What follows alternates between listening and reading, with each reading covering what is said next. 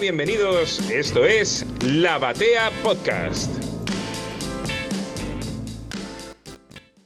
Nos encontramos nuevamente en la batea y esta vez con una sección nueva que va a encabezar el querido doctor Diego Labra, que me saca un ratito de los superhéroes, del, entretenimiento, de la lectura liviana, para presentar una nueva sección. Y hoy también nos va a acompañar la señorita Ailén Zunino Empiezo a, saludarla a ella. ¿Cómo andas, Ailén? ¿Todo bien? Todo bien. Gracias por la invitación. No sé si gracias, porque los libros son bastante duros. O sea, fue difícil esta, esta lectura. Mira, yo pensaba que era pensaba que era idea tuya, pero me enteré que idea de Diego y bueno, ya, ya pondremos, ya le daremos las recriminaciones correspondientes. La responsabilidad donde corresponde. Claro, exactamente. Igual si, si llevas a algún, algún jurado y decís, Mariano eligió estos libros, el jurado va a decir not guilty, pero de acá a la China, porque no hay forma que yo sea quien proponga esto. ¿O no, Diego? no sé. No, no, ¿por qué no? No, o sea, la idea de esta nueva sección que hemos dado, hemos decidido llamarla Paladar Negro, era el momento en que se vino el, se nos vino encima el reboot del, podcast, tirando así como pensando nuevas secciones. Se pensaba qué, qué le falta al programa o qué parte del mundo de la historieta no cubrimos y, digamos, un punto de superposición, de superposición de eso con qué, me gusta a mí, ¿no? Entonces se me ocurrió que, no había como una sección fija que hablara sobre novela gráfica, ¿no? Entre comillas, ¿no? Eh, y ese va a ser un poco el hilo de la, de la sección, digamos. Eh, eh, yo uso mucho un concepto que usa Federico Reggiani, que es un es conocido mm, escritor de, historietas, Vitamina Potencia, Tristeza, dos de mis historietas favoritas de la Nueva Fierro, pero también es académico y él habla de la historieta que quiere ser literatura, ¿no? Eh, entonces, bueno, para ese lado encaramos, digamos, en esta nueva sección. Sí, justo con este, digamos, este material bastante, digamos, no sé, complicado, pero por lo menos eh, bastante duro este, de agarrar por primera vez. Sí, y eso que yo estoy acostumbrada a leer novelas gráficas, pero la verdad que esto francamente me sorprendió. Eh, sabía más o menos de qué trataba el tema, tenía una idea, pero nunca había leído nada así, de este estilo. Así que bueno, eh, todo una novedad. ¿Y qué elegiste, Diego? Porque estamos ansiosos por arrancar a, a charlar concretamente de estos libros, pero creo que merece una introducción tanto la autora como lo que nos vamos a encontrar hoy, ¿no? Sí, sí, eh, también, también, digamos, como en la misma, en la misma vena de pensar, bueno, algo que no hayamos cubierto y para no arrancar por lo obvio, quizás lo más obvio hubiera sido Mouse, ponele. Entonces me pareció que estaba bueno empezar con, obras que para mí son muy influyentes y por ahí, no sé si habrá algún podcast en Argentina hecho sobre esta obra, que es Fun Home, eh, que es la más conocida de Alison Bechdel, eh, Bechdel, yo eh, siempre le dije Betchel y es Bechdel, em, que es una autora norteamericana, y mm, no solamente fue un home, sino también una suerte de secuela que es eh, Are You My Mother o Eres mi madre, como se tradujo en la, en la edición española. En la edición española dejaron Fun Home a, la, a la, primera novela. Eh, entonces, bueno, este, este... Eso ya es un hito. Sí, les, pareció, eh, no, no, no sé, no, no se animaron a traducirlo. no sé si hay algún juego de palabras sobre funerarias en español que sea equivalente, así que bueno, cortaron por los años. Claro, tal cual.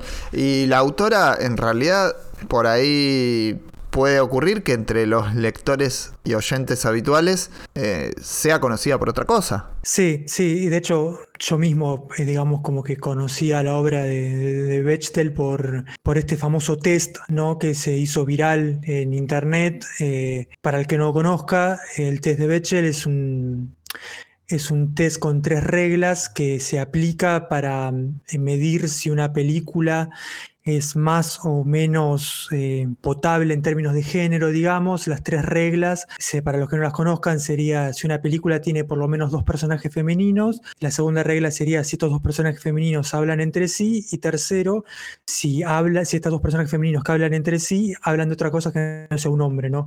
que se convirtió medio como en eso, como en una, hay páginas de internet donde vos entrás y tienen catalogadas las películas si pasa o no este test, lo gracioso es que este test empezó como un chiste en una tira, eh, una tira diaria tipo las que salen en Clarín o, en La Nación, eh, que hacía Bechdel, que comenzó a hacer en, el 83. Este es un chiste que salió en el 85.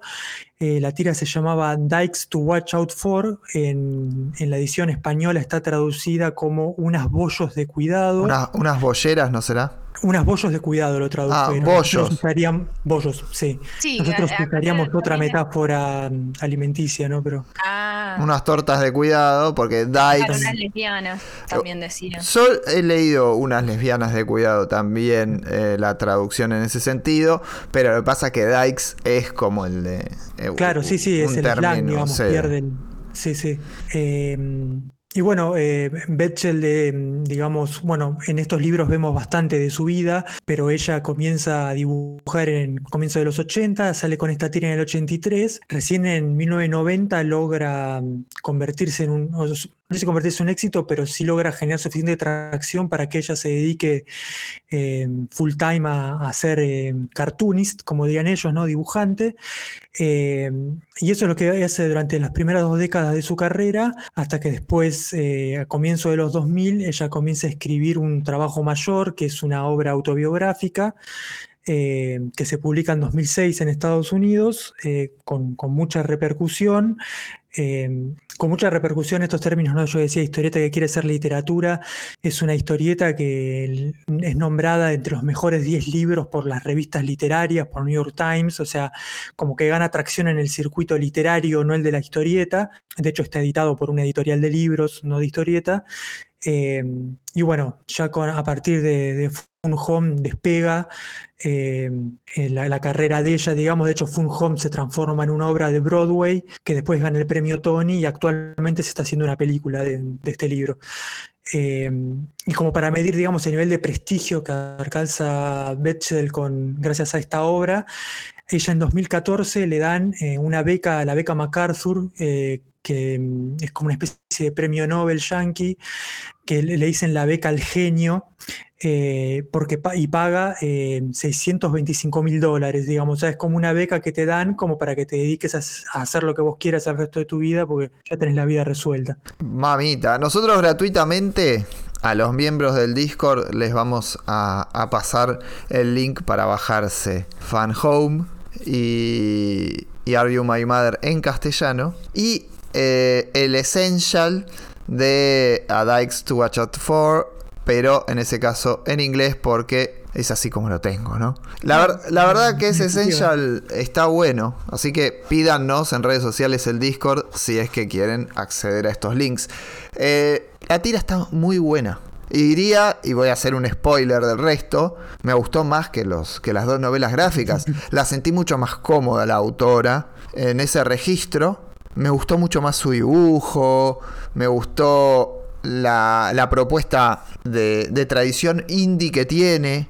Me parece que el bagaje de la historieta estadounidense está mucho mejor respetado en, en, lo que es esta obra, que era una tira. Más que una tira, era una página. Mm. Porque son como, como si fueran tiras, pero en realidad es una página completa de historieta que termina con un chiste, con una anécdota, con una historia sobre distintos encuentros o situaciones que puede tener una lesbiana común y corriente como cualquiera de nosotros. Eh, sí, yo, sí. perdón, gente más cómoda porque justamente está hablando, digamos, como si fuese en tercera persona, eh, no tanto de su vida, porque eh, recordemos también que justamente em, Fan Home y, y la, Eres mi madre son, digamos, como prácticamente autobiografías. En realidad, Fan Home no, se trata de la vida del padre y, y Eres mi madre, yo creo que eh, ah, supuestamente habla sobre la madre, pero habla más sobre ella misma que sobre la madre, entonces como que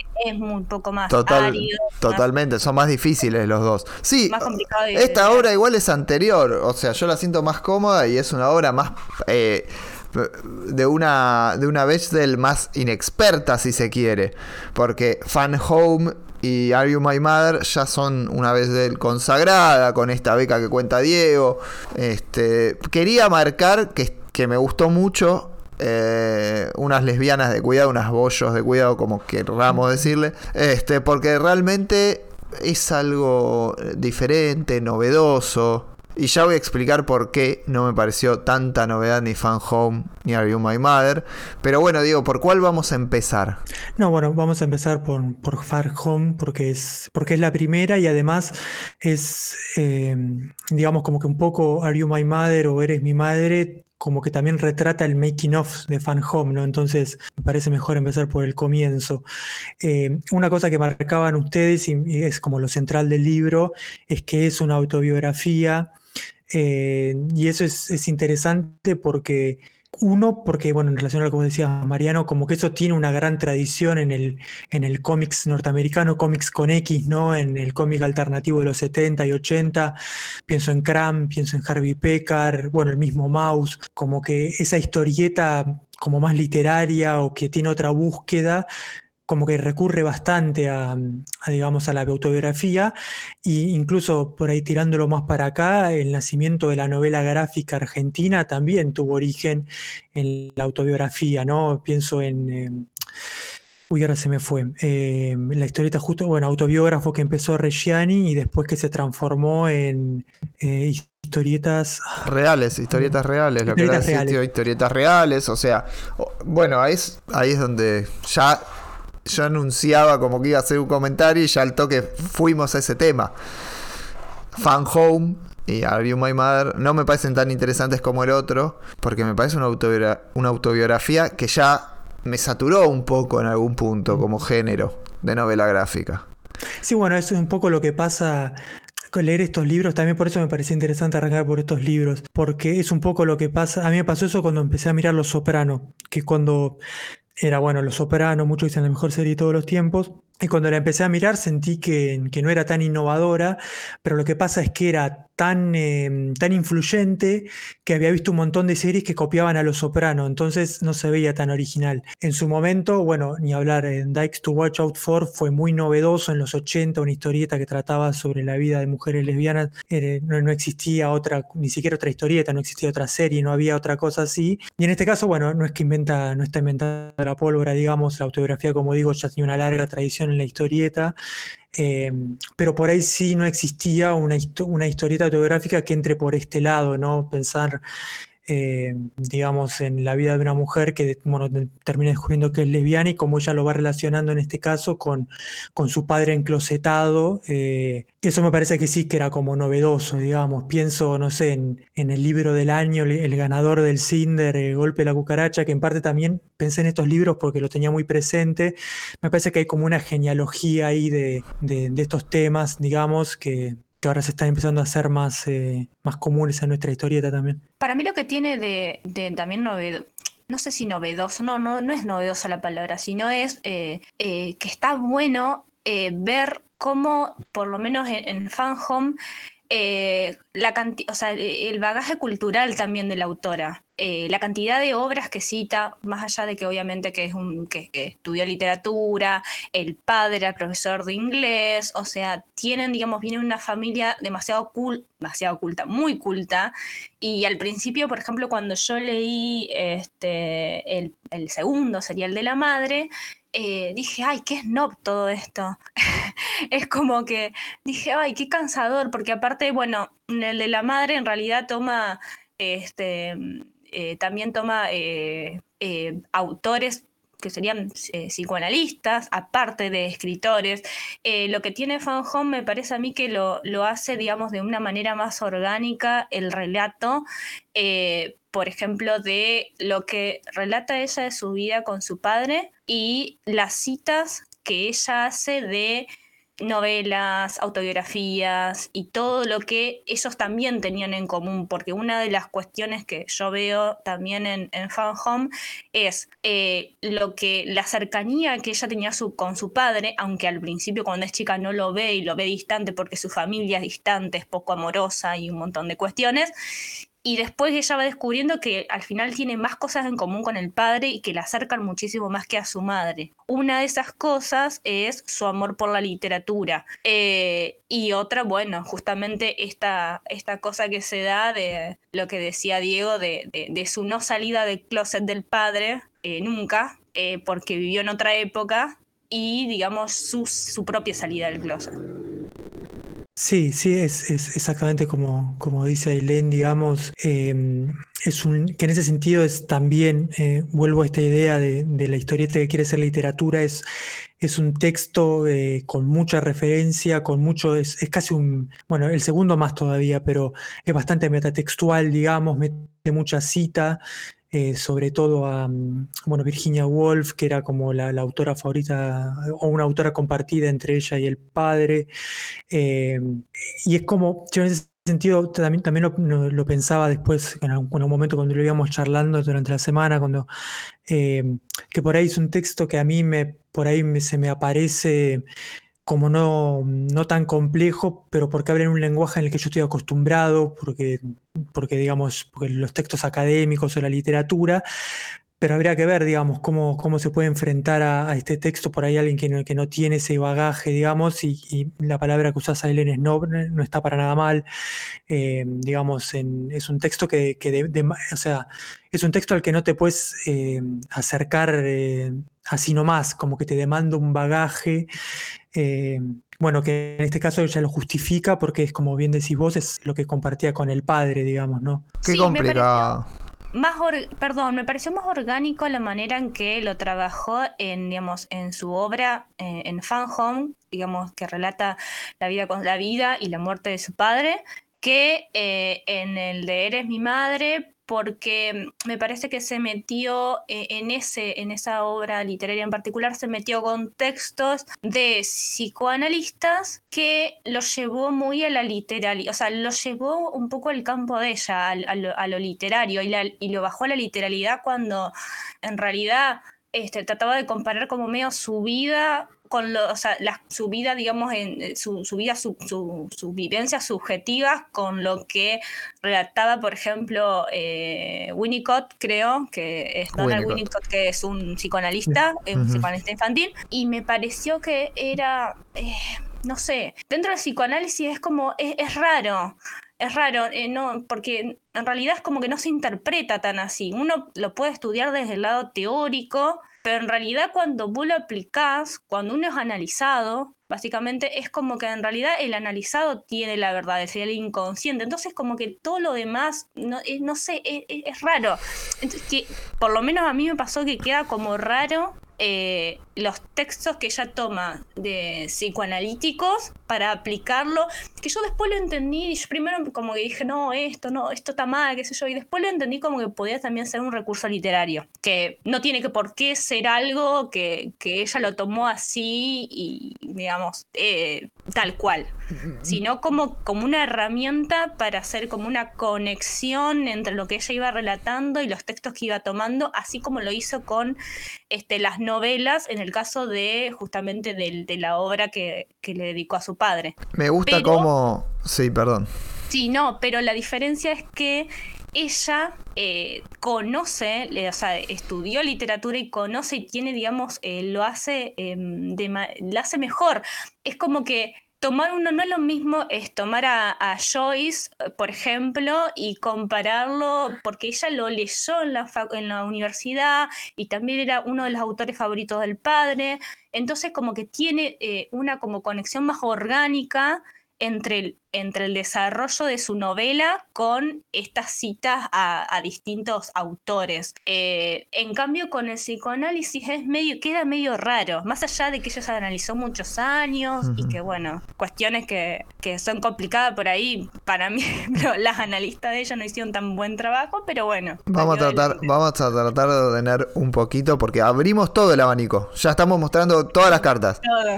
Todas, todas. Estábamos con el novismo, y, y cómo, cómo, resulta ¿no? el choque con eso. Y a mí me da la sensación también que es demasiado snob, que es gente extremadamente snob y ya en las primeras 10 páginas de Fan Home te lo establece. Te establece que evidentemente el padre quería cagar más alto que el culo porque era dueño de una funeraria en una ciudad bastante chiquita, una vida muy pueblerina, pero el tipo que la literatura, que la decoración, que la arquitectura, que el diseño interior. Esto ya lo establece arranque. Me parece que ella no reniega en la obra de eso, sino que le, le permite al lector hacer y llegar a esa conclusión fácilmente sin este, ser crítica con eso ni tomar ninguna posición, sino meramente contarlo. Después cada uno dirá, es decir, ella no pone la palabra snob, pero de algún modo lo, torna evidente. Porque un tipo que era profesor de secundario de ese pueblo y, el, el dueño de la funeraria, todo muy bien, pero tenía como consumos culturales bastante inesperados para ese sujeto, ¿no? Bueno, en, este... en realidad, sí, perdón, que, sí, sí, sí, que, es gracioso porque quizás, digamos, si viene, mm, como que ella usa mucho la, metáfora de la casa, ¿no? Porque estamos hablando de que ellos tenían como una casa antigua que el, que el padre la iba arreglando. Eh, digamos, esa parte sí, como la usa como una metáfora, pero la parte más del esnovismo literario, como que ella le cuesta ponerle la cola al burro porque ella es parte de ese esnovismo. Y de hecho hace un libro muy snob, digamos. Entonces, como que ella ahí no ve una falta porque, porque es ella también, digamos, ¿no?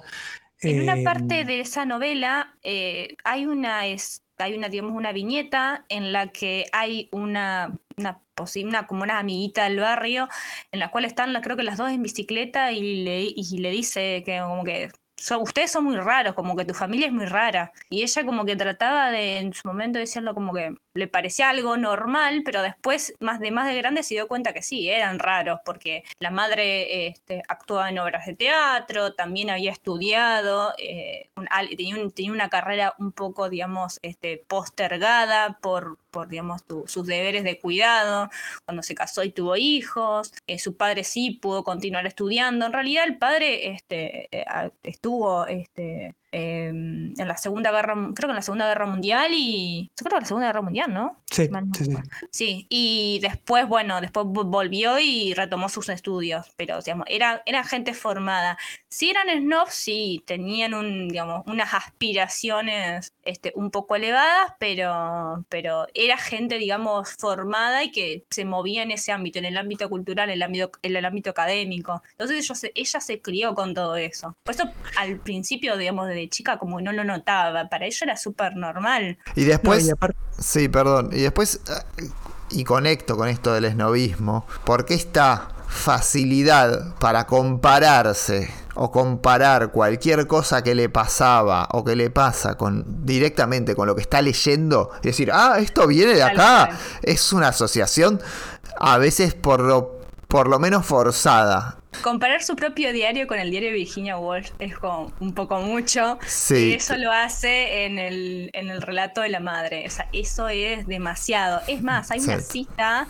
Eh, Volaste alto, amiga. Sí, claro, que eres mi madre que dice que hablando en una conversación con la madre, decía que, que si se compara su altruismo, el de Virginia Woolf, con el egocentrismo de ella, dice lo que por supuesto no hace sino evidenciar mi egocentrismo. Seguro que mi madre no pensaría algo así. Es como que sí, ella, ella misma ya se define como egocéntrica y bueno, y sí, no, sí, este, como que medio que lo, lo, acepta. Y acá hay una vuelta más que, que, le encuentro y que se, me, que se me ocurre.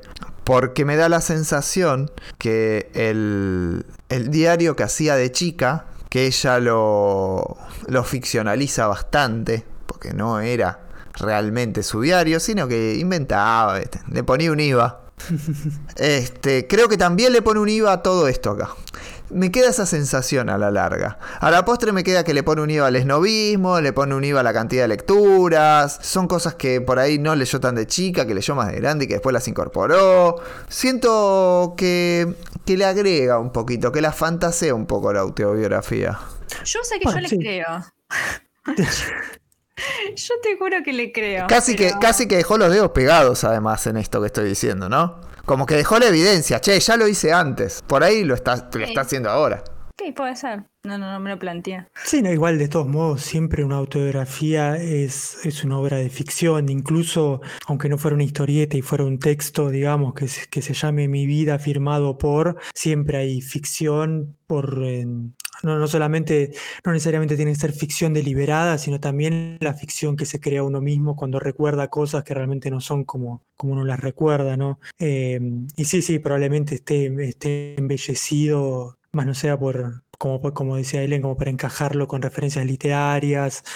Eh, en el sentido, por ahí yo, digamos, en la misma selección del texto me deschavon, en el sentido de que, digamos, yo también Sí, siempre fue muy lector, pero también a través de, la, digamos, de haber atravesado la, universidad y, digamos, bueno, esto es, algo que también hemos hablado por ahí en off, ¿no? Eh, yo siempre digo, a, veces tengo uso la referencia de que la historieta argentina ahora busca el, público anagrama, ¿no? El, público Tusquets, y es un poco eso esta historieta, ¿no? Es, es una historieta que, que, busca, que busca ser literaria, que recurre a textos literarios y de alguna manera está, moldeando, o sea, no solamente moldea las relaciones que muestra adentro, sino también está por este acto moldeando a su lector. O sea, pretende que el tipo que lea este que lea Fun Home haya leído a Joyce, si no se le van a escapar algunas de las referencias, ¿no?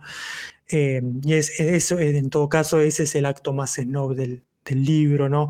Sin embargo, como yo digo, por ahí como por mi propia experiencia y más en el segundo que en este, digamos, como que yo puedo establecer como una empatía y una, una relación eh, con lo que cuenta con lo que cuenta Betchel, que más allá de todas estas capas ¿no? que estamos describiendo, es interesante porque a, a mí me parece siempre muy apasionante ¿no? las, las relaciones entre padres e hijos, digamos, es, de alguna manera es como la relación más esencial que existe, nuestras primeras relaciones, y acá ella entra, digamos, como con una topadora a fondo, ¿no? El libro está dividido en siete capítulos, pero que no son eh, cronológicos, ¿no? Sino como que ella va jugando con las temporalidades, va adelante, vuelve para atrás, pero está dividido como en términos más... Eh, más conceptuales, ¿no? Como mostrando diferentes facetas del padre y su relación con ella y sobre todo hacia el final, hacia la, digamos, la revelación, medio como un truco de magia que al principio te lo muestra más con, con la mirada de,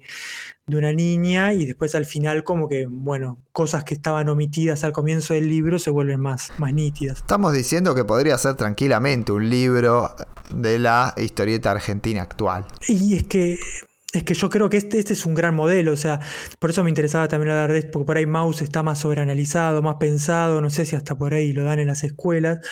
Y este libro, pues me parece que no tanto. En, algunos estados de, Estados Unidos, no. No, no, ya no se puede más. Eh, y que no se enteren de este. Pero, pero sí, me parece que sí, que este es el tipo de historieta digamos que es modélica a lo que se produce hoy acá, me parece a mí. Podría también estar editado en este catálogo internacional que va sumando Hotel de las Ideas, por ejemplo. Sí. Sin duda, sin duda está en el catálogo igual de esas compras de derechos medio en, en paquete que hacen los grandes grupos, sin interés alguno de editarlo acá en Argentina. Podríamos llegar a hablar con la gente de Planeta a ver si lo tiene, pero la realidad es que, dudo que se vaya a editar en Argentina porque seguro que los derechos los tiene alguien y no los explota. Eso pasa con un montón de material en Argentina. Sí, los tiene. En España está editado por Random House, que son los mismos que editaron en Argentina Mouse, justamente. Así como también en su momento publicaron el síndrome Guastavino y el hipnotizador. Eh, así que sí, sí, anda a pedirle a Juan Carlos Random House que, la edición argentina. Yo me quedé pensando en lo que decía Mariano de esto de, que algunas cosas como que las inventó y eso, y puede ser. O sea que hay algo que a mí me gustó muchísimo de, este de, de Fan eh, Home, que es el tema de cuando hay una parte en la que este, ella describe que su madre este, interpreta un papel en la obra de teatro de la importancia de llamarse Ernesto, que es una obra de, este, de Oscar Wilde. Y me parece muy interesante que justamente tomar esa obra porque eh, es la última obra, la última comedia que realizó Oscar Wilde después de que lo detuvieran por este, este, estar, em, digamos, por tener comportamientos homosexuales, entre comillas. Eh, y, y, también me pareció muy interesante, eh, me pareció interesante la obra, porque se, también se, se, está ambientada en la, en la Inglaterra victoriana y eh, es una gran crítica a la sociedad de esa época en cuanto a las apariencias y el estilo de vida que se le imponía. Y en los protagonistas es como que tiene una doble vida. Está una, una, vida en la ciudad en la que se comporta como se debe, entre comillas, y otra en el campo que hace lo que, medio lo que quiere. em, es, eh, es, interesante que eso, digamos, haga como una especie de paralelismo con este, la vida de su padre. Entonces, como que ahí ya me está llamando la atención de que en realidad es puede ser que esa no haya sido la obra que haya interpretado la madre, sino que la haya usado, a lo mejor, digamos, eh, eh, la experiencia o, el hecho es real, pero no con esa obra en particular. Pero ella ya ha puesto esa obra al propósito para hacer una referencia eh, respecto de la vida de su padre, por ejemplo. Es que, digamos, como para hacer una analogía eh, comiquera, digamos, así como para poder entender Crisis en Tierras Infinitas, tenés que haber leído muchos cómics Silver Age, para poder sacarle todo el juego a Fun Home, tenés que haber leído Oscar Wilde y Joyce y, digamos, y la literatura clásica, hace ese juego, ¿no?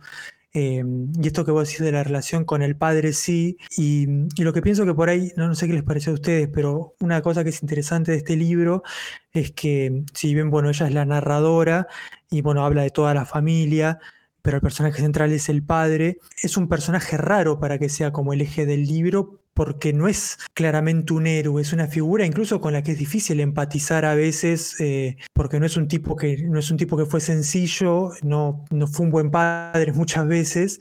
Eh, entonces es interesante ese juego, como que de alguna manera es una de las apuestas más arregadas de ella, y eso lo vemos en el segundo libro que le trae problemas familiares, digamos, ¿no? Esta cosa de exponer la familia y de mostrar al padre en una luz que no es tan amable, eh, y además a uno como lector, porque le pide leer la, vida de un tipo que digamos que no, que, no, es, no es un héroe, ¿no? O no es un tipo con el sí, claro, yo haría lo mismo, sino como que a veces genera rechazo, ¿no? Sí, e igual es como que la apariencia, este, la apariencia era tanto para la madre como para el padre, los dos. Yo creo que en los en ambos relatos creo que le hizo quedar peor a la madre que al padre.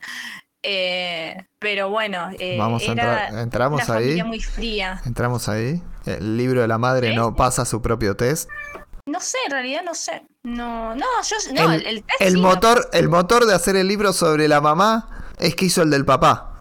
Y la mayor cantidad de páginas y la mayor cantidad de charlas que tiene con su madre alrededor de, de construir ese nuevo libro es del libro anterior, que es sobre el papá. No, bueno, pero también hay una, hay conversaciones que son respecto a, a, su, a su trabajo, a su identidad sexual. Hay otras cosas. Después las charlas, no solamente la charla con la madre, las charlas con la psicóloga son a causa de su madre. Entonces ahí ya sí cumpliría con los requisitos. Pero juega al límite.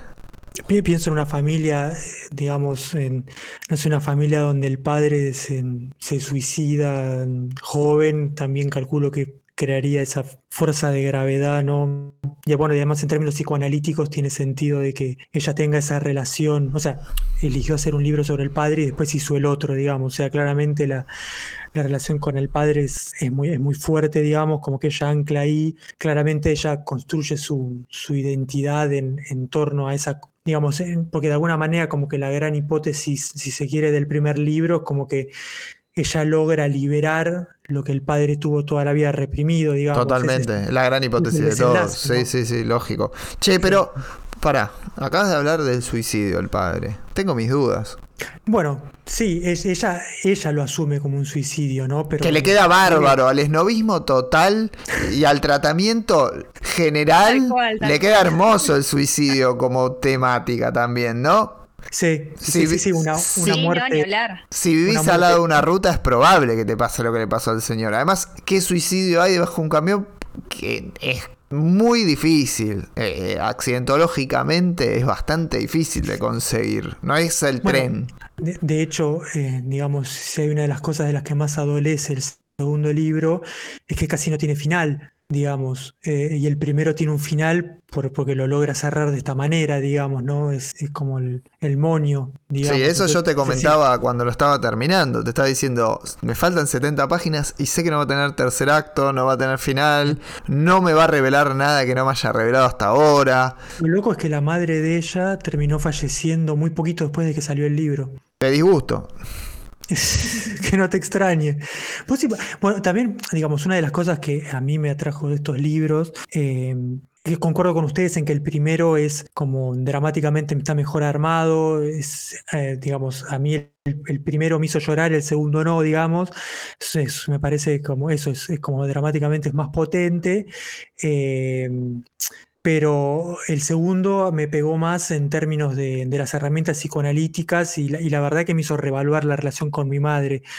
Pero, digamos, pero pensaba, tipo, imagínense si, digamos, si, un hermano de ustedes hiciera este libro mostrando su familia, digamos. O sea, no sería poco el disgusto, calculo, de la madre. No, total, absoluto, absoluto. Además, revelando eh, secretos e intimidades que tal vez no era, no era su voluntad de hacerlo. Hay, hay algo bastante complicado en eso, realmente. Sí, bueno, porque eso es una autobiografía, pero digamos, es un auto, como que en ese, en ese revelación, exposición autobiográfica también revelas a todo lo que está alrededor tuyo, ¿no? Claro, sí, por supuesto, y cosas que manifiestamente habían querido callar. A mí me dio la sensación de que ella tiene una gran obsesión con su madre y con esto de que eh, de ese reconocimiento, esa, búsqueda de aprobación, que en realidad la búsqueda de aprobación viene por el lado justamente de, de su sexualidad. Una diferencia con el padre es que el padre, eh, a su manera, terminó apoyándola este, en esta decisión, porque ponele que porque se sentía identificado por alguna cuestión, pero eh, en cambio con su madre no, su madre nunca aceptó esto. Es muy, e, eso, eso es muy complicado, muy complicado. Me parece que ella tenía una gran obsesión con la madre y que eh, digo que por ahí decía antes que este, el trabajo de, de las, de las psicoanalistas, que en realidad yo no sé si eran psicoanalistas o no, porque... No, dijeron que iban a hacerlo, en un, ambas dicen que van a estudiar psicoanálisis. Claro, eh, son... Digamos, terapeutas. Hablan, de justamente la, la diferencia entre la psicoterapia y el análisis, que es, es verdad, no es lo mismo, no es lo mismo no es lo mismo ser psicólogo que analista, o sea, la orientación psicoanalítica es otra cosa. Eh, eso lo veo también un poco porque con una, específicamente no me acuerdo con cuál, em, eh, eh, está el problema de que nunca, nunca pasa diván. Con una pasa diván como a los dos años, que a mí me parece algo, algo complicado, porque en realidad también en la función del psicoanalista es hacer las intervenciones pertinentes como para que el paciente avance su tratamiento y que veo que no las hace. Entonces, bueno, ahí empiezo a ver esto de que no tienen la formación psicoanalítica, después que empiezan a citar a Carl Jung, que a mí particularmente no me gusta, em, porque cuestiona muchísimas cosas, cuestiona desde las transferencias hasta este, habla de una especie de inconsciente colectivo, yo no estoy, de acuerdo con eso, pero bueno, eh, y justamente, justamente leyendo esto y bueno, citando el otro día fui justamente de mi analista y, le pregunto por esto de por qué cuestiona la transferencia. Y me dice, y porque Carl Jung se enamoró de una paciente. Ah, ahora me cierra. Entonces como que es raro porque cuestiona, digamos, el tema de la transferencia, por eso dice que no se puede, digamos, este, eh, pasar a diván, porque si tienen que ver cara, a cara el psicoanalista con el paciente, es todo muy raro. Y ella ahí este, en, el texto, en, el, en su obra, este, muestra que trabaja, digamos, cara a cara. No, no. Con, creo que con Carol es la que pasa a diván que es la que dice que justamente se forma, en, se forma digamos, en psicoanálisis mm, después, con el tiempo. Bueno, ahora, digamos, ya, ya que estamos full, full psicoanálisis, podemos pasar a, hablar más en detalle del segundo libro, ¿no? Que es Are You My Mother o Eres mi madre. Eh, sí, vamos a pasar ya directamente porque hay un tema que es medio espinoso de Fan Home que creo que más adelante va a ser más difícil de tocar. ¿Cuál? Yo he leído y escuchado algunos comentarios en relación a los gustos particulares del padre, ¿no? Ah, sí, sí. Bueno, y eso es algo que ella como que lo, como que medio que lo pasa sin juzgar demasiado, ¿no? Sí. Sí, sí, de, hablas unas, o sea, a ver, da a entender como que tuvo cierto tipo de relaciones con el problema no, no, era que eran hombres, sino el problema de la edad. Eh, la, la, mayor parte de ellos eran menores de edad. Tenían menos. O jugaban al límite, o jugaban al límite. Hay últimamente, estamos viviendo un momento muy complicado en nuestra sociedad y, por suerte de, mucha lucha y de, que hay mucho cuestionamiento sobre un montón de prácticas en el pasado y, y está tan extremado el tema que se cataloga de pedofilia prácticamente este, cualquier relación con, una persona que, que, sea bastante menor. Y, el, y el papá de, de Betzdel pasó por un juicio que en Fan Home cuentan que tuvo que ver con, con proveerles alcohol a mm. menores de edad. En Estados Unidos se puede tomar alcohol a los 21, o sea que ahí ya hay una cuestión donde la edad empieza a ser más dudosa y no de, uno de los sujetos no es muy específica cuál es, del otro decía que tenía 18, creo, 17. Entonces, sí he escuchado y sentido muchos análisis alrededor de que había una posibilidad de pedofilia. Y no, a lo sumo es lo que se conoce como efebofilia, ¿no? Que tiene que ver con la atracción hacia personas de adolescente para arriba, o sea que ese, ese gris entre mayor y no. Y ahí vuelvo a lo, que decía un poco del, del, libro, digamos, como que juega en ese límite de, digamos, de que por un lado como que se anima a mostrar al padre como medio como un tirano, como un tipo jodido que, digamos, que medio que le cagó la vida a la madre, que siempre estaba a los gritos, que, que le importaba más la casa que ellos, pero por otro lado también hay como tampoco quiere como terminar de juzgarlo, ¿no? Como exacto, por eso en un lugar como en un gris, ¿no? Por eso, es como que trata de justificarlo. No sé si justificarlo, pero no, no. es un trabajo que es un trabajo difícil hacer. Uno piensa, digamos, en los padres propios, digamos, como tratar de, de, juzgarlo como un ser humano separado de ser tu padre, que es, un ejercicio muy complejo. Sí. Sí, a mí me da la sensación que, que ahí como que le, lo le pone. Trae el tema colación para, para dejarlo en, una, en un lugar muy incómodo al final. No, creo que no queda bien trabajado. Y lo que refería es que hay muchas interpretaciones que lo llevan a lo peor al padre. Y, eso hace muy difícil la lectura posterior, si lo vemos así. Igual ella como que toma este, eh, este, este relato que hace de este incidente judicial que tuvo el padre. Sí, un juicio eh, importante aparentemente. Ah. Relata solamente lo que, digamos, lo, lo que ella recuerda de niña. Después como que lo demás, como diciendo, nunca supe más nada, como que no se mete en ese lugar y solamente cuenta lo que ella supo en ese momento. Y bueno, y, sale, entre comillas, elegantemente de ese lugar. Sí. Y ahí es, me parece que es interesante lo que dice Dios, esto de no querer, de no querer juzgarlo, tal vez por lo que fuese más este, posible, ¿no? De juzgar, porque el resto de, bueno, podía ser más o menos regañón, más o menos tirano, sin ninguna este, particularidad, no particularmente tirano, ni particularmente regañón. Sí, no, y, aparte me parece que si bien ella le dedica el libro al, padre, digamos como que no está haciendo un libro de historia, sino que está haciendo una autobiografía y en ese sentido lo que le importa más a ella de reconstruir esa historia es que eso es algo que parece mucho más nítido en el segundo, digamos, incluso en la tapa.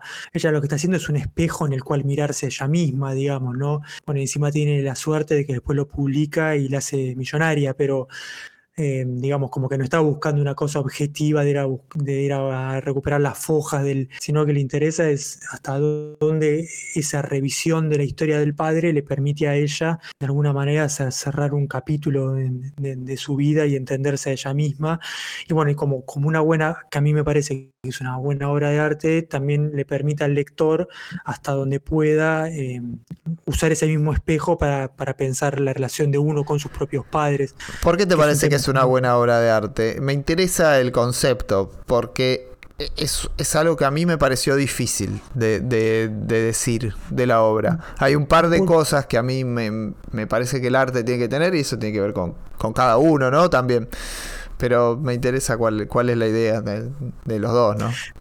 Hay, hay una cosa que la, la- la pensaba dejar para el final. Déjela para el final, si no. Si no, lo charlamos Pero- más al final. No, no, pero, pero digamos, en sí como, digamos, sin entrar en pormenores, pero como libro me parece un libro muy potente y es un libro que si por ahí, por ahí sí es verdad, como venimos hablando al principio, necesitas cierto bagaje o tenés que estar en un lugar, pero si te agarra en el momento justo, me parece que es un libro muy potente que, que, digamos, que, que te genera, que te genera cosas, digamos, que para mí eso es una buena medida.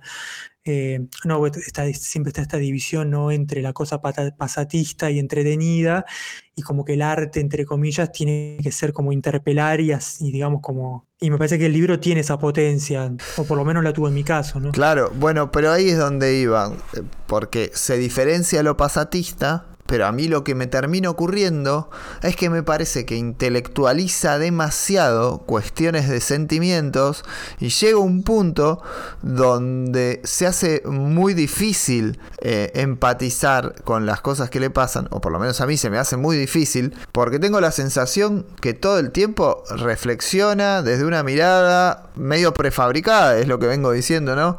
De quiénes son y de quién es ella, y en ningún momento hace cosas medio al azar, que le pasa porque le pasan y porque no sabe, o sea, sabe todo, siempre está al control de todo, siempre trabaja todo, y vuelvo al psicoanálisis. Sí, a mí me parece que la que está mejor, para mí está mejor eh, el relato que hace eh, en The Fan Home, me parece mucho más este más, más natural, más orgánico Mil, mil, Eh. mil. Lo que pasa es que sí puede ser que, que el segundo. que el segundo libro lo que me termine generando es.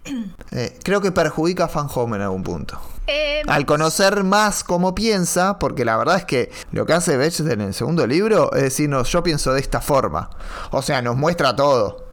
Nos muestra, yo opero de este modo. Y cuando ves que opera de ese modo, sabés que a la anécdota poco práctico igual. Me parece que, eh, a ver, si ella está, está en el segundo, en el de la madre, si ella estaba relatando un poco su vida y bastante poco práctica y bastante racionalizada y justamente si vos sos una persona que te analizás, eh, lo primero que, que tenés que dejar de lado es la parte consciente, es la racionalización constante que Pero ella- ella lo que hace, sale, sale de la terapia y agarra a Winnie. Eh, yo sé. eh, pará, Bueno, flaca. está mal. eh, Está eh". mal eso, está mal porque Bueno, pero justamente eh, es, es lo que estoy tratando de decirte. Por, no, por, por eso te decía que a mí me, me parece que está mucho mejor la, eh, digamos, eh, la obra relacionada con el padre porque se mete más eh, en, en la literatura, que es lo que sabe ella, y, o que lo que es lo que maneja ella.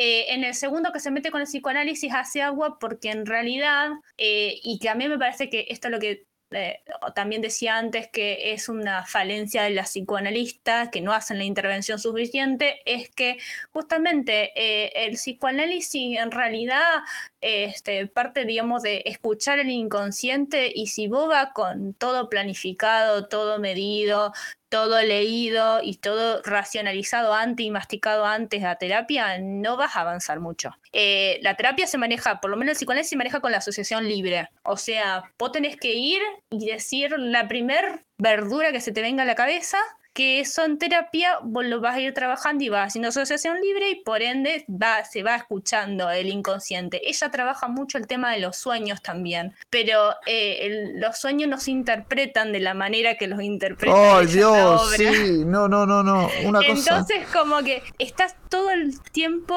eh, so- eh, sobreanalizando y racionalizando cosas que en realidad eh, en el en campo de la- del psicoanálisis no, no, no sirve hacer eso.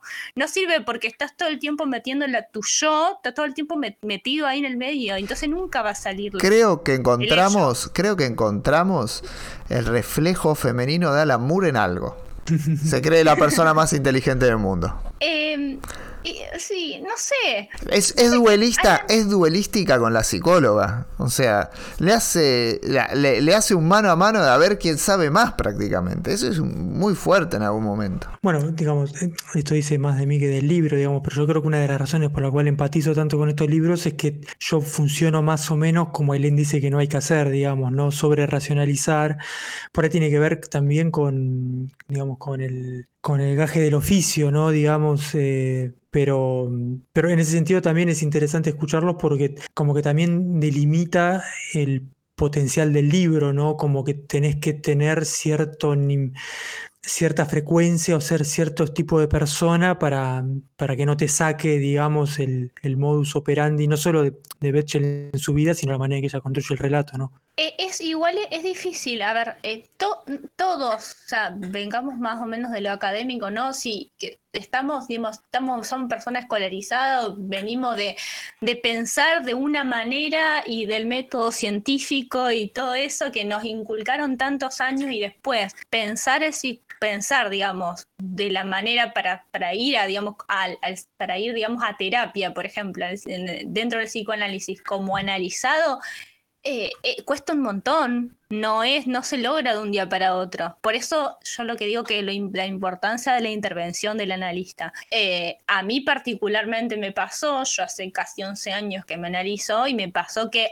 hay cosas que por ahí yo tengo dudas de temas específicos, específicos de psicoanálisis y le pregunto a mi, a mi psicoanalista. Me dice, bueno, léete esto o es aquello o lee tal cosa pero mm, nunca, nunca hago, nunca hago lo que, lo que hace Bretchen. Eh, eh, eh, ese es el tema. Pero igual, al principio sí, pero después entendí que que, no, no, va por ese lado. O sea, el camino de, digamos, de, eh, de la superación o de, del, progreso en el análisis, a eso me refiero. Pero es difícil, porque uno está acostumbrado a racionalizar todo. Claro, no, estoy pensando en ese sentido, por ahí la, terapia de Bechel no tuvo mucho éxito en traerle paz mental, pero sí le trajo éxito en que le sacó dos libros bestseller. le rindió vida. Sí, ni hablar. bueno, ahora, entonces ahora, eh, pues ya estamos hablando básicamente del segundo libro, Are You My Mother, eh, que por ahí para señalar las principales diferencias con el, con el otro es, eh, como decía, creo que decía Ailén, eh, cada, cada capítulo arranca con, con un sueño, ¿no? es mucho más autorreferencial, también está dividido en siete capítulos, eh, y de alguna manera funciona un poco, que también lo que decía Mariano, funciona un poco como un making of del primer libro, ¿no? Porque como que va mostrando la trastienda de cómo ella em, empieza a ser fun home y en relación a cómo eso afecta su relación con, con su madre, ¿no? Eh, y sí, la otra cosa que veníamos hablando que los separa los dos libros es que este es un libro, si el primero tenía mucha referencia, era muy intertextual, este lo es todavía más, y lo es todavía más porque no solamente cita textos literarios, sino eh, se reposa mucho en los textos de, Winnicott, que es un psicólogo, digamos, yo lo había leído en, materias pedagógicas, eh, ¿no? porque se, se, ve con la relación esta la, la psicología de los niños, eh, y es un texto mucho más denso, digamos, de hecho, es, casi un, es casi un texto académico con viñetas, digamos, eh, y en ese sentido es todavía más pesado y, demanda más de, bueno, incluso bueno, yo los, tengo en inglés, usa un montón de palabras que tipo las tengo las tuviera buscar el diccionario. Es un pediatra con formación psicoanalítica. En esa época recordemos que el psicoanálisis, el psicoanálisis no existía como, como este, carrera como tal, sino que tanto Freud como otros que, fueron, digamos, tomando esa herramienta, que bueno, justamente que creó Freud, eran médicos. Freud era un médico este, psiquiatra. Em, eh, Winnicott era, creo que era em, pediatra, médico pediatra. Entonces, como que después hicieron esa orientación dentro. Creo que según decía eh, Brechdel, se analizaba con un alumno de Freud. Sí, un discípulo de Freud, sí discípulo de Freud. Y que tuvo, este, no sé si tuvo una amistad o, por lo menos correspondencia tipo así epistolares con, con Lacan en algún, en algún momento. Sí. Eh, pero... Sí, sí, ya hay una parte que se mete apenas en Lacan y ya yo escucho lo de Lacan y me duele la cabeza. Eh, lo que pasa que, bueno, Lacan es muy narcisista, entonces por eso habla tan complicado. O sea, él y Belén admite, pero a su vez es como, a mí me encanta, pero es como, no puedo Bueno, hablando de narcisismo, digamos, eh, digamos, eh, el ejercicio de la autobiografía también me parece que es bastante narcisista, ¿no? Sí, sí, sí, sí, totalmente. Pensar que tu vida puede transformarse en una obra que sea interesante para los demás, es eh, po- pocas cosas se me pueden ocurrir que sean más narcisistas que esa. Eh, y lo- una de las cosas que, que decía Lacan, a pesar de ser narcisista y de ser muy complejo, y aparte porque nunca, él no, eh, no es que escribió algo al respecto, sino que todo sale de las lecciones que él daba, Mm. eh, sino que también él, eh, él no se atribuye nada, o sea, en realidad desde el neuropsicoanálisis no te atribuye nada salvo una relectura de Freud o un retorno a Freud, lo llama él. Sal- lo único que creo que él, eh, él creó es el, la- el concepto de objeto A y no me acuerdo qué otra cosa, pero eran dos cositas nomás. Después todo lo demás es una relectura de un retorno a Freud y porque, bueno, básicamente este se había hecho muy dogmático en la escuela, eh, la, eh, la escuela que fundó Freud y bueno, medio que yo no sé, me parece que lo echaron y, después fundó su propia su propia escuela de psicoanálisis. Para, para los oyentes de la batería, si quieren, en el grupo de Discord vamos a compartir unos textos de Lacan, si quieren, así después pueden seguir mejor. Yo de- tengo, yo acá Sí, tengo lo- Pero queremos que se sumen o... que se vaya corriendo Hay algunos, hay algunos que son que son más amables que otros. Eh, ay, no recuerdo ahora, me parece que un el de la carta, me parece que es uno, eh, pero tendría que ver. Eh, pero sí, es medio complicado. Es más, más fácil leer a Freud en algunas cosas. A, a mí particularmente este, este libro, sinceramente, o sea, yo había leído, no me acuerdo por qué llegué a Home en algún momento y me gustó mucho. Y después eh, cuando escuché que había otro libro, lo, conseguí. Y, y sinceramente este, este libro me rompió la cabeza porque eh, todo ese concepto que, se cita al principio ella del, niño, cómo es el niño prodigio y cómo tiene una relación como invertida con la madre y eso, a mí sinceramente me hizo revaluar, o sea, cuando habla de la potencia de estos, pos- potencial potencia de estos libros, a mí me hizo revaluar mi relación con, con mi vieja, digamos. De todos, y digamos, lo interesante es que es de una manera casi que no es propia de un libro de ficción, sino es casi como si hubiera leído a, a Winnicott o a la autora Miller, que es la que tiene este concepto. Sí. Eh, Ahí hay, Pero- pero bueno. ahí hay una cuestión que a mí en algún momento me, me surgía mientras leía y como ejercicio de historieta también es que me cuesta por momentos, donde hay un montón de los elementos, no, ni siquiera clásicos, hasta diría que definitorios, que a veces no sé si, si, están efectivamente usados, no sé si, si sirve para algo la novela gráfica como tal, por, en, en este segundo libro, ¿no? En el libro sobre la madre, en Fa- Fan Home sí es una buena historieta.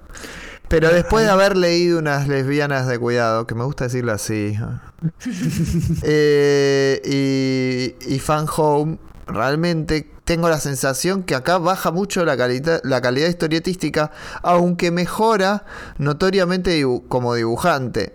Mejora. Mejora, la línea se le hace más clara, trabaja mejor los colores, pero me sigue gustando muchísimo más como dibujaba en la tira, cuando era un poquito más sucia, cuando se permitía reírse, cuando permitía un poquito más de humanidad en la forma de mostrarse. El- el- la verdad es que en el de la madre digo, ¿para qué lo haces historieta? Hacerle un ensayo, hacerle un texto. O sea, podría ser solamente texto el de la madre. Porque Bueno. verla a ella sentada escribiendo con los auriculares tantas veces. Una, una cosa que no lo nombramos todavía, me parece que no podemos terminar sin nombrarlo, hay en, sobre todo en, en A Dykes to Watch, For- Watch Out For, hay una, digamos, la sintonía con, con Maitena es tremenda y aparte son contemporáneas. Sí, tremenda. Total. Eh, y después en relación a lo que vos estás diciendo ahora, Mariano, que es, eh, digamos, quería hacer como lo que te decía esto, lo de lo que quería guardar para el final, y me gustaría que fuera también como una pregunta que siempre tengamos presente en, en- en esta sección, si la, si la vamos a repetir, que esta idea de novela gráfica, ¿no? Bueno, estos libros, ¿son más novela o son más gráficas? ¿Son más historietas son más literatura? Y en ese sentido, vos lo planteaste bien ahí, eh, esa tensión que están en estos, en estos historietas. A mí, paradójicamente, me parece, me pasa, me pasaba un poco al revés, de que en Are You My Mother a veces hace algunos juegos más gráficos o el, el uso, como hace a veces reconstruyendo las fotos o hay un par de viñetas donde se deja como expresar cosas sin diálogo pero y por ahí lo, lo, más interesante que ella hace en los dos libros es usar el texto como una textura, ¿no? no meterlo en una caja de diálogos, sino como recreando como si fuera la página del libro subrayada, ¿no? Eh, eso, eso, es, eso es una linda forma de mostrarlo y simplifica un poco la lectura de textos complejos. Sí. Yo creo que lo que hace es, como vos decías, siento que leí directamente a Winnicott. Bueno, eso creo que lo trabaja bien desde la gráfica, pero creo que no estamos hablando de que es un gran uso del arte secuencial eso. Sí. Sí, sí, es que, es que esa, es, esa es la tensión que tienen estos libros, digamos. Y quizás también por eso estos libros hayan tenido éxito en el reino de lo literario, porque el tipo que lee literatura está cercano, digamos, no le está en ajeno como, no sé, como una explosión con, con bolitas de Kirby o, o, un movimiento rápido de manga, digamos, ¿no? Sí, claro. Eh, entonces, sí, esa era, esa era una pregunta y me parece que es una pregunta que siempre va a tener a mano cuando se habla de novela gráfica, ¿no? Tipo, esto, esto podría haber sido una novela y perder lo gráfico. Estás entrando como en un terreno de, de, una definición muy complicada, pero muy complicada en el sentido de, de, de, la cantidad de gente que se caga trompadas alrededor de esta definición. En, en España están reviviendo por decimoctava vez ese debate a nivel nacional y es raro porque la verdad es que están hiperinstalado el medio en España, comercialmente nos arrolla, y sin embargo siguen discutiendo qué es novela gráfica, qué es cómic, qué esto, qué lo otro. La mayoría lo define por el lado más eh, de, de, calidad, ¿no? O snob también, si se quiere. Pero, me parece que es, es al, me parece que es, iba a decir una mala palabra. Justo que es al pedo, se re puede, sí, sí, es al pedo. al pedo. Porque siempre va a haber un, va a haber un gris, me parece. Siempre estar, eh, eh, qué sé yo, el cómic es un género literario. No, es otro medio.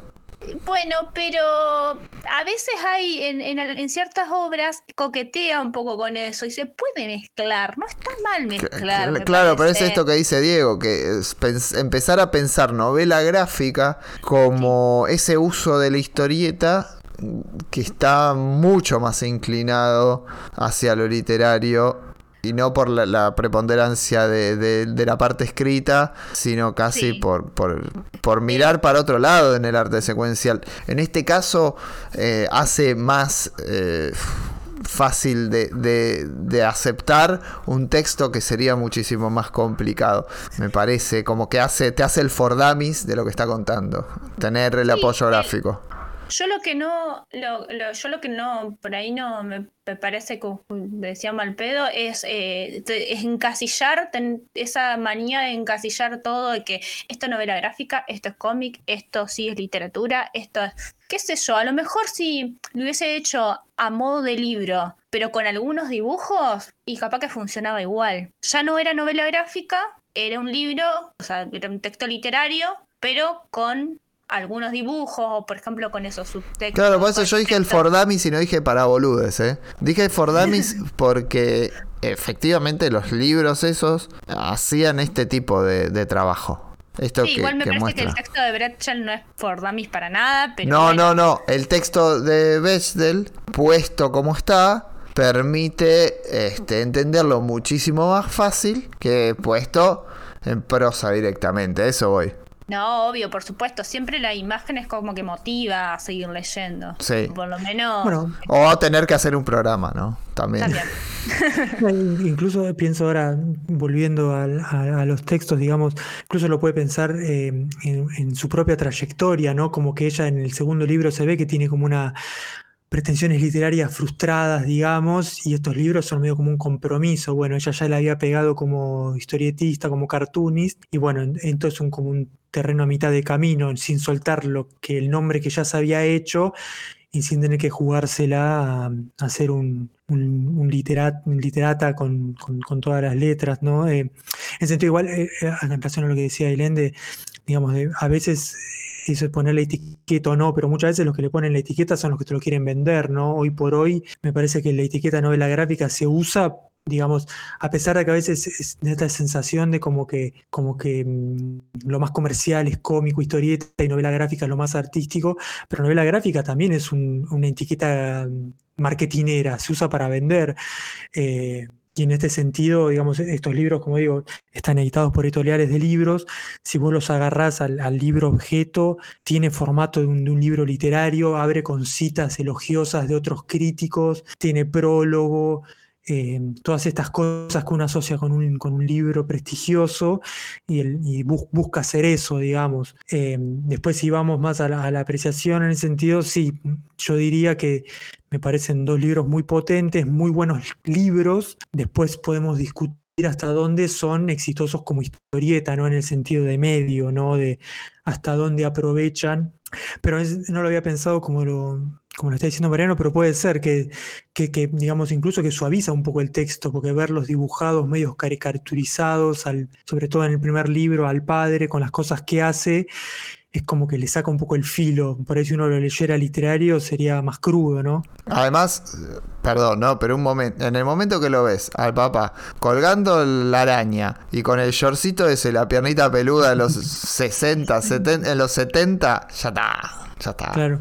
Ya te diste cuenta de todo, no necesitas que te expliquen absolutamente nada.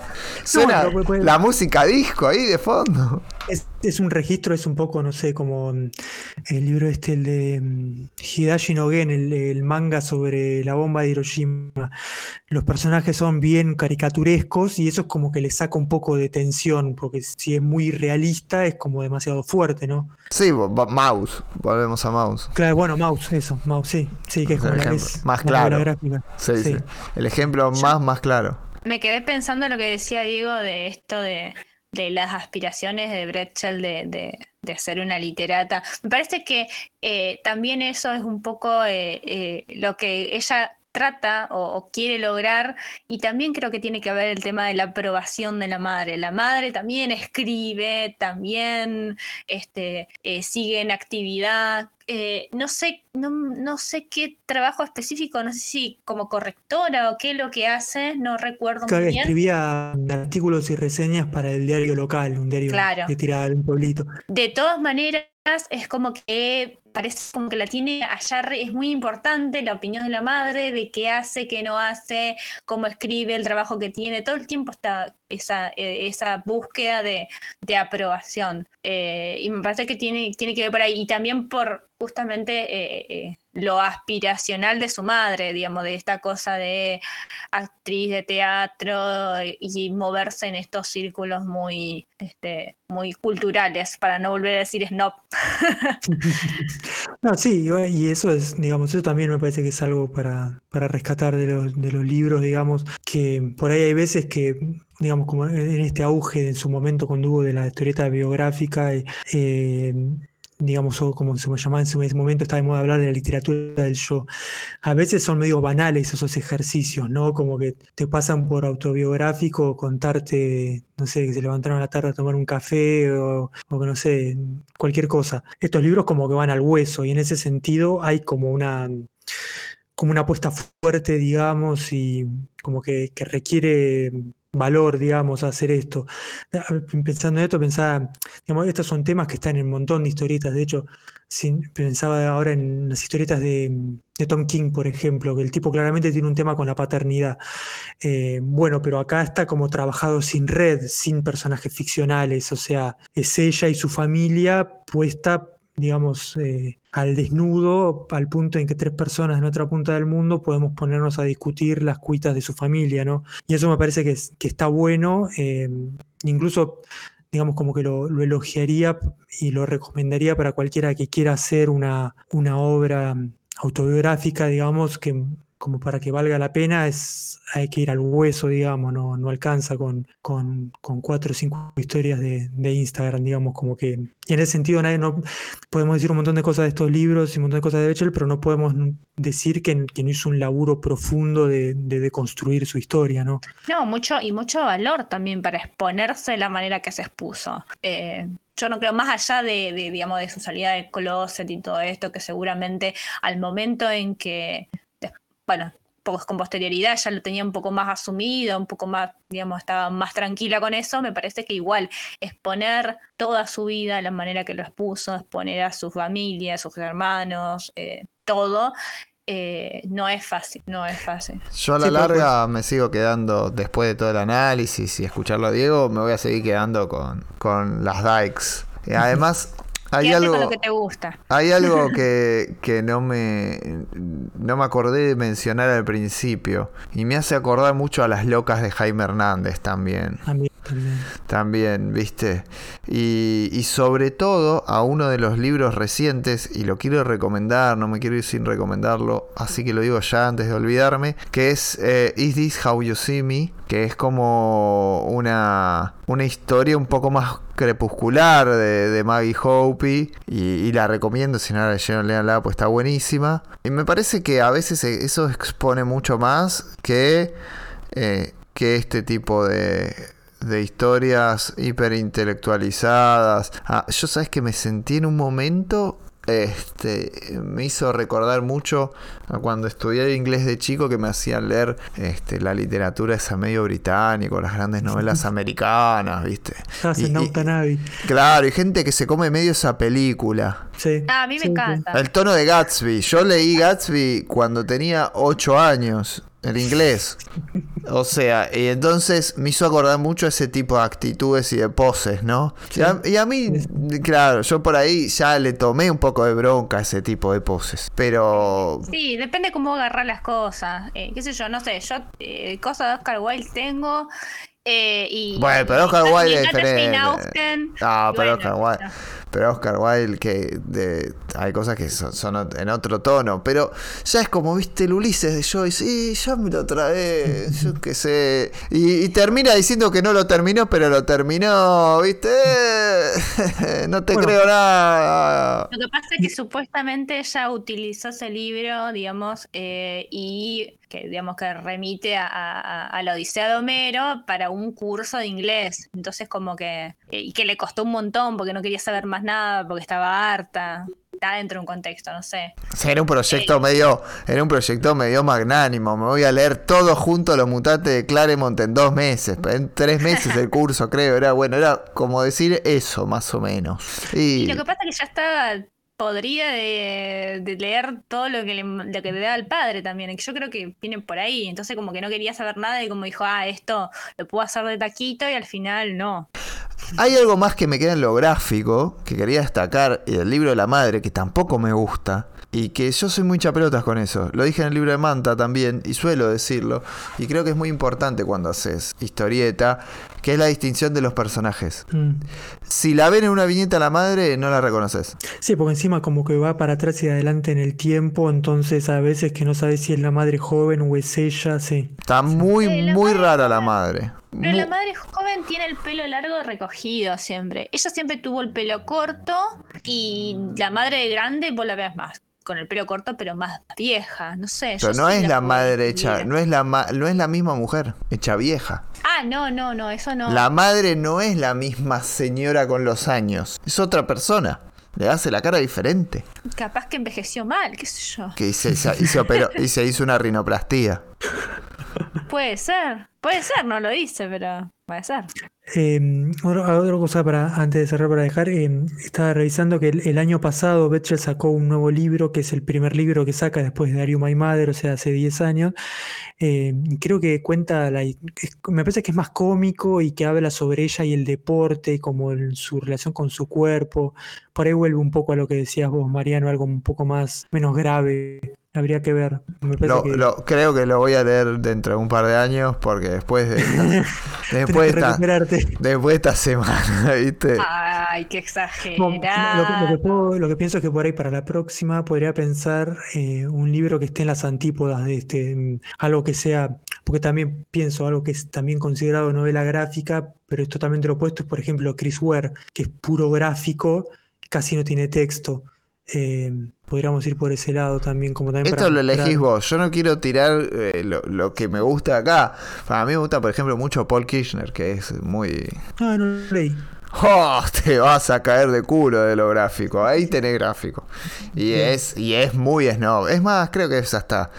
Edita eh, muy, muy independiente, muy creo que es autoedita o algo así. Es, es una locura. Si no lo leyeron, Vayan corriendo. Porque vayan corriendo.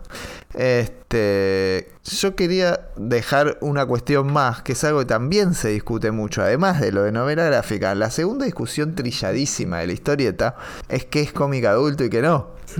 Y esto, si no, si no tenés más de 20, complicado, está difícil. No, igual yo creo que son, bueno, más allá de las temáticas y los temas espinosos que, que hablamos, me parece que es que es un libro que no le podría sacar el. O sea, te, aburriría más de lo que te pueda aburrir en otras circunstancias, porque me parece que es un libro que requiere que vos tengas una reflexión sobre tu propia vida, que es la que está haciendo Betchel. Eh, cuando hizo el primero tenía 40 y cuando hizo el segundo tenía 50 años casi, porque ahora tiene como 60. Eh, entonces, 61 creo que tiene. Claro, si lo, sí, o sea, ella es, eh, vendría a ser, creo que es como, si es como boomer, vie, boomer muy joven o muy vieja generación X. Eh, me parece que si no tenés esa reflexión sobre tu propia vida, no, sé qué te va a parecer el libro, no, no sé, habrá que probar. No sé quién tiene un, no sé, un chico, una chica de 12 años, quiere hacer el experimento, darle el libro a ver qué le parece, pero. No, no, pobre, dejate joder.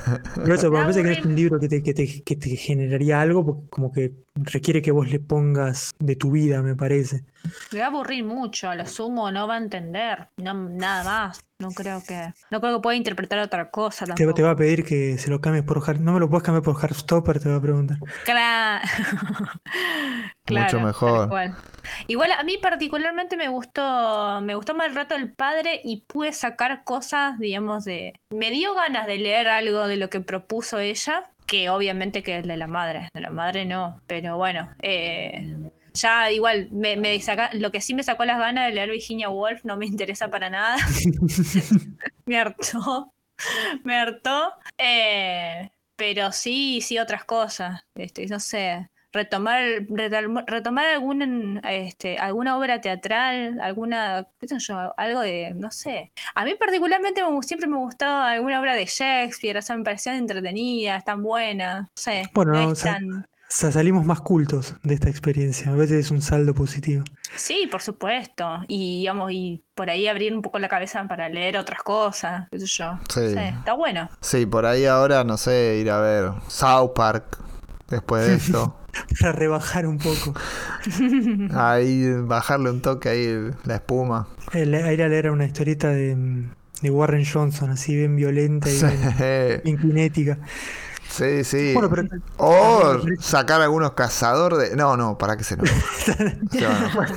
Bueno, pero digamos, eh, un poco también la idea de esta, de esta sección era esa, digamos, como tratar de agarrar eh, todo el, amplio espectro de la historieta, ¿no? Porque podemos discutir más o menos, pero es, historieta y, está bueno explorarla en, todo su, ancho y, alto. Bien, muchas gracias por acompañarnos a todos los oyentes. Si llegaron hasta acá, vayan a leer a Bechdel porque la verdad que están buenos los libros. Yo esto hice mucho humor, pero la verdad que son muy interesantes. Dieron para una charla larga, dan para, para hablar muchísimo más, ir a leer, como dice Ailén. Entonces, realmente creo que hay que hacerla la experiencia. No son libros tan difíciles de leer, sobre todo Fan Home se lee bastante rápido, eso no lo mencionamos, pero se lee rápido, es ligero por más que sea complejo.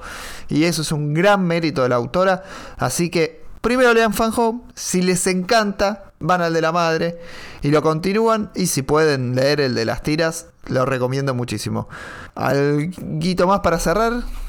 que los autores, que los psicoanalistas que tomen no, no se lo tomen, no, se lo tomen literal, porque no les va a servir. Eso no, no le no, tomen decisiones muy serias en su vida en base a este libro, por favor. Muchas gracias, eh, Diego y Ailén, por, por esta charla, estuvo bárbara.